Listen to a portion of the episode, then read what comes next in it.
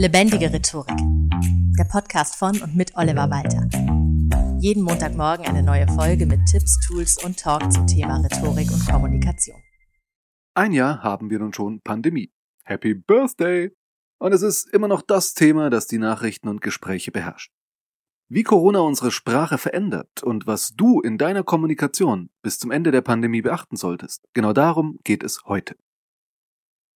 Wusstest du, dass bereits gut 1000 neue Begriffe durch Corona entstanden sind? Darunter solche eher unschönen wie Covidioten, die klar den Konflikt benennen, der sich durch unsere Gesellschaft zieht, aber auch solche niedlichen wie das plattdeutsche Wort des Jahres der Schnutenpulli als Bezeichnung für den Mund-Nasenschutz. Und ich persönlich finde, Maskenpflicht wäre ein wirklich toller Name für eine politisch korrekte Heavy-Metal-Band.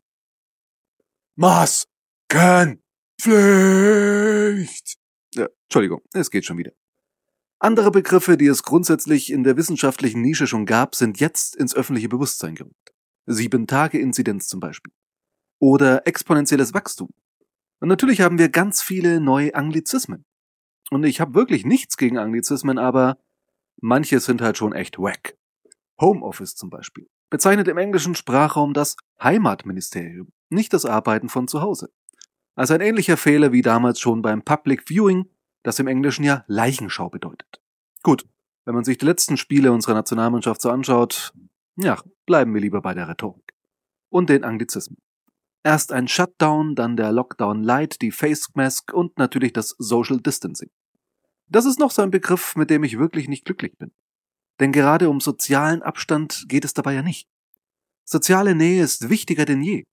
Es geht um räumliche Distanz, also Physical Distancing.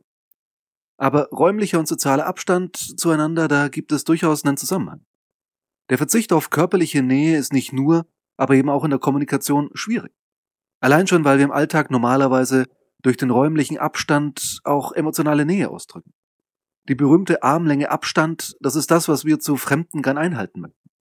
Deshalb erzeugen volle Aufzüge oder überfüllte Busse und Bahnen auch schnell so ein unangenehmes Gefühl bei uns. Bekannte lassen wir deutlich näher an, uns heran. Aber noch nicht so nahe wie engste Freunde, Familienmitglieder oder gar den Menschen, den wir lieben. Daran, wie nah zwei Menschen zusammenstehen, kann man sehr viel darüber ablesen, wie vertraut sie miteinander sind.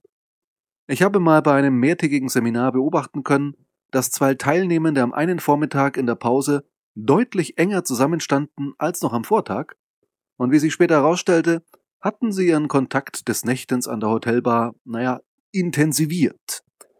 Und genauso wie es für uns unangenehm sein kann, mit Fremden willkürlich im Aufzug oder Bus zusammengepfercht zu werden, genauso unangenehm kann es sich jetzt in die andere Richtung anfühlen, nämlich mit den Menschen, die uns wichtig sind, plötzlich nicht mehr vertraut in einer größeren Gruppe zusammenstehen zu können.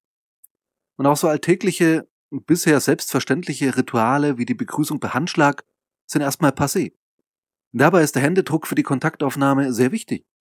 Als Geste des Friedens wird der Handschlag schon bei Homer beschrieben. In den USA, der ersten Demokratie der Neuzeit, wurde der Handschlag beliebt als gleichberechtigte Grußgeste.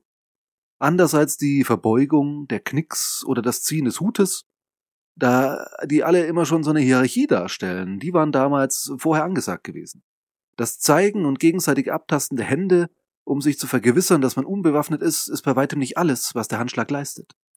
Es werden dadurch auch Duftstoffe vom Gegenüber aufgenommen und ein erstaunlich großer Prozentsatz der Menschen riecht danach, meist unbewusst an der eigenen Hand. Das bedeutet, ja, wir beschnüffeln uns. Wie Hunde das auch tun. Naja, zum Glück nicht genauso. Das wäre mir zumindest unangenehm. Aber der Spruch, man könne jemanden anderen nicht riechen, äh, ist durchaus wortwörtlich zu verstehen. All das kann uns der Ellenbogencheck einfach nicht bieten. Schon allein metaphorisch verbinden wir mit dem Ellenbogen eher Konfrontation, siehe auch die Ellenbogengesellschaft, zu der wir doch eigentlich nicht werden wollen. Es ist also wirklich zu hoffen, dass der Handschlag wieder zurückkehren wird, wenn diese Pandemie vorbei ist. Und bis dahin finde ich es auch ganz charmant, dass man tatsächlich überlegen muss und gemeinsam eine für beide sinnvolle Form der Begrüßung erstmal finden muss.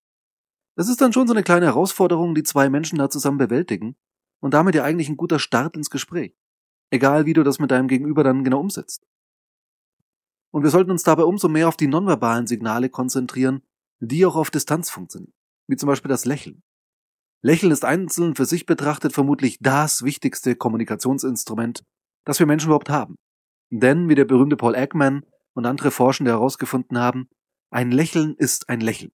Weltweit. In jeder Kultur. Selbst in solchen, die wenig Kontakt zu anderen Zivilisationen haben und fast für sich isoliert leben. Für viele andere nonverbale Signale gilt das nicht. Nicken und Kopfschütteln zum Beispiel haben in manchen anderen Gegenden der Welt eine ganz andere Bedeutung als bei uns. Und der Kreis aus Daumen und Zeigefinger, der bei uns so viel bedeutet wie Hey, alles bestens, ist in manchen anderen Kulturen eine echt harte Beleidigung, weil er nämlich den menschlichen Schließmuskel darstellt. Lächeln funktioniert dagegen immer, selbst wenn du eine Maske trägst. Das liegt daran, dass wir nicht nur mit dem Mund lächeln, sondern auch mit den Augen. Also bei einem echten Lächeln, das von Herzen kommt. Da lächelt das ganze Gesicht mit. Verhaltensforscher, unter anderem auch der schon erwähnte Paul Ekman, haben unserem Gesicht 44 Action Units zugeordnet, also Bewegungseinheiten, wie zum Beispiel die linke Augenbraue hochziehen. Und gut die Hälfte dieser 44 Bewegungseinheiten beziehen sich auf Bereiche des Gesichts, die jetzt von der Maske verdeckt werden. Heißt der Umkehrschluss aber auch, dass uns gut die Hälfte immer noch zur Verfügung steht. Und das sollten wir nutzen. Hier nun allgemein die wichtigsten Tipps zur Kommunikation in Zeiten von Corona. Erstens. Halte dich an die Abstandsregeln. Manche Menschen fühlen sich zu Recht persönlich angegriffen, wenn du diesen Mindestabstand unterschreitest. Das kann dann gleich mal Stress erzeugen. Und nicht umsonst heißt es ja metaphorisch auch, man sei jemandem zu nahe getreten. Tu das nicht. Halte den Abstand ein. Du beweist damit Rücksichtnahme und Respekt, beides sehr wichtig für gute Kommunikation. Zweitens, verzichte nicht auf ein Begrüßungsritual, nur weil es aktuell schwierig ist. Wenn du dir unsicher bist, frag einfach direkt zu Beginn nach, wie ihr das jetzt gemeinsam machen wollt. Wie ich vorhin schon sagte, ist das ein großartiger Einstieg ins Gespräch und bietet die Möglichkeit, gleich zu Beginn gemeinsam ein Problem zu lösen.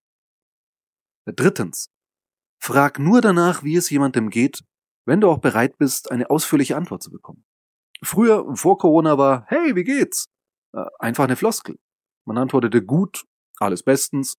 Oder auch das typisch deutsche, ich kann nicht klagen. Oder norddeutsch, muss, nee. In diesen Zeiten macht nicht nur die Pandemie selbst vielen Menschen Sorgen, sondern sie erleben auch Einsamkeit und Existenzängste. Frag also gerne, wie es geht, aber nur, wenn du auch eine ehrliche Antwort haben und zuhören möchtest. Sag es dann so, dass sich dein Gegenüber nicht genötigt fühlt, mit okay zu antworten, obwohl eigentlich gar nichts okay ist. Wie geht es dir? Ist in diesen Tagen keine Floskel mehr. Zeige aufrichtiges Interesse an deinen Mitmenschen. Du weißt nicht, wie wenig soziale Kontakte sie vielleicht gerade haben. Viertens.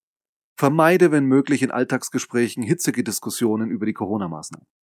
Manche nehmen es aktuell sehr genau, ob jemand mit oder an Corona gestorben ist und steigern sich da schnell rein.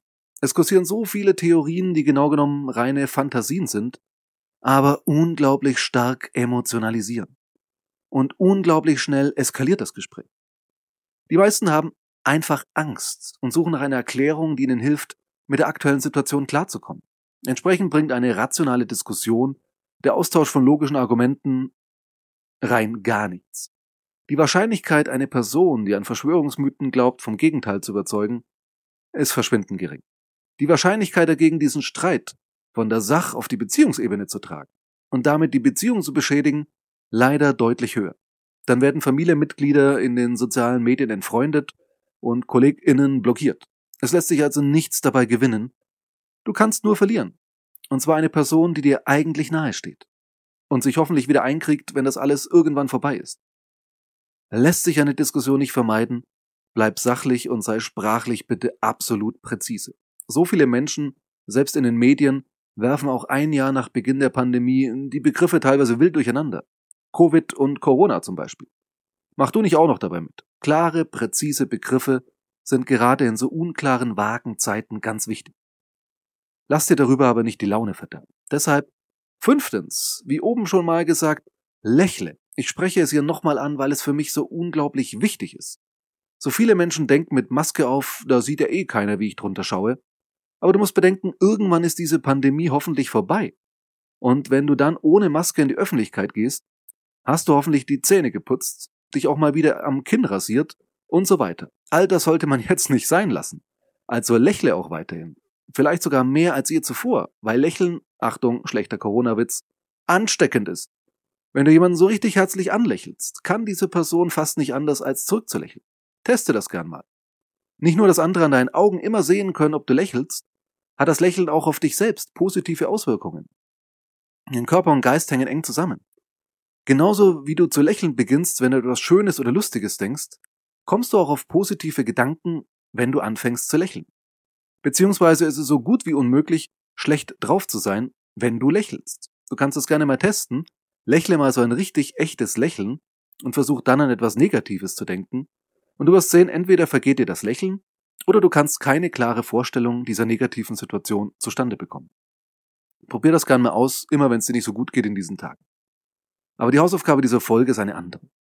Kontaktiere einen Menschen, mit dem du seit einiger Zeit keinen Kontakt mehr hattest, der aber vielleicht ein gutes Gespräch brauchen könnte.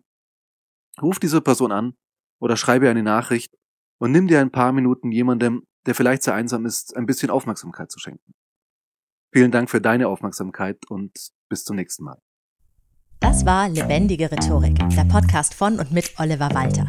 Jeden Montagmorgen eine neue Folge mit Tipps, Tools und Talk zum Thema Rhetorik und Kommunikation.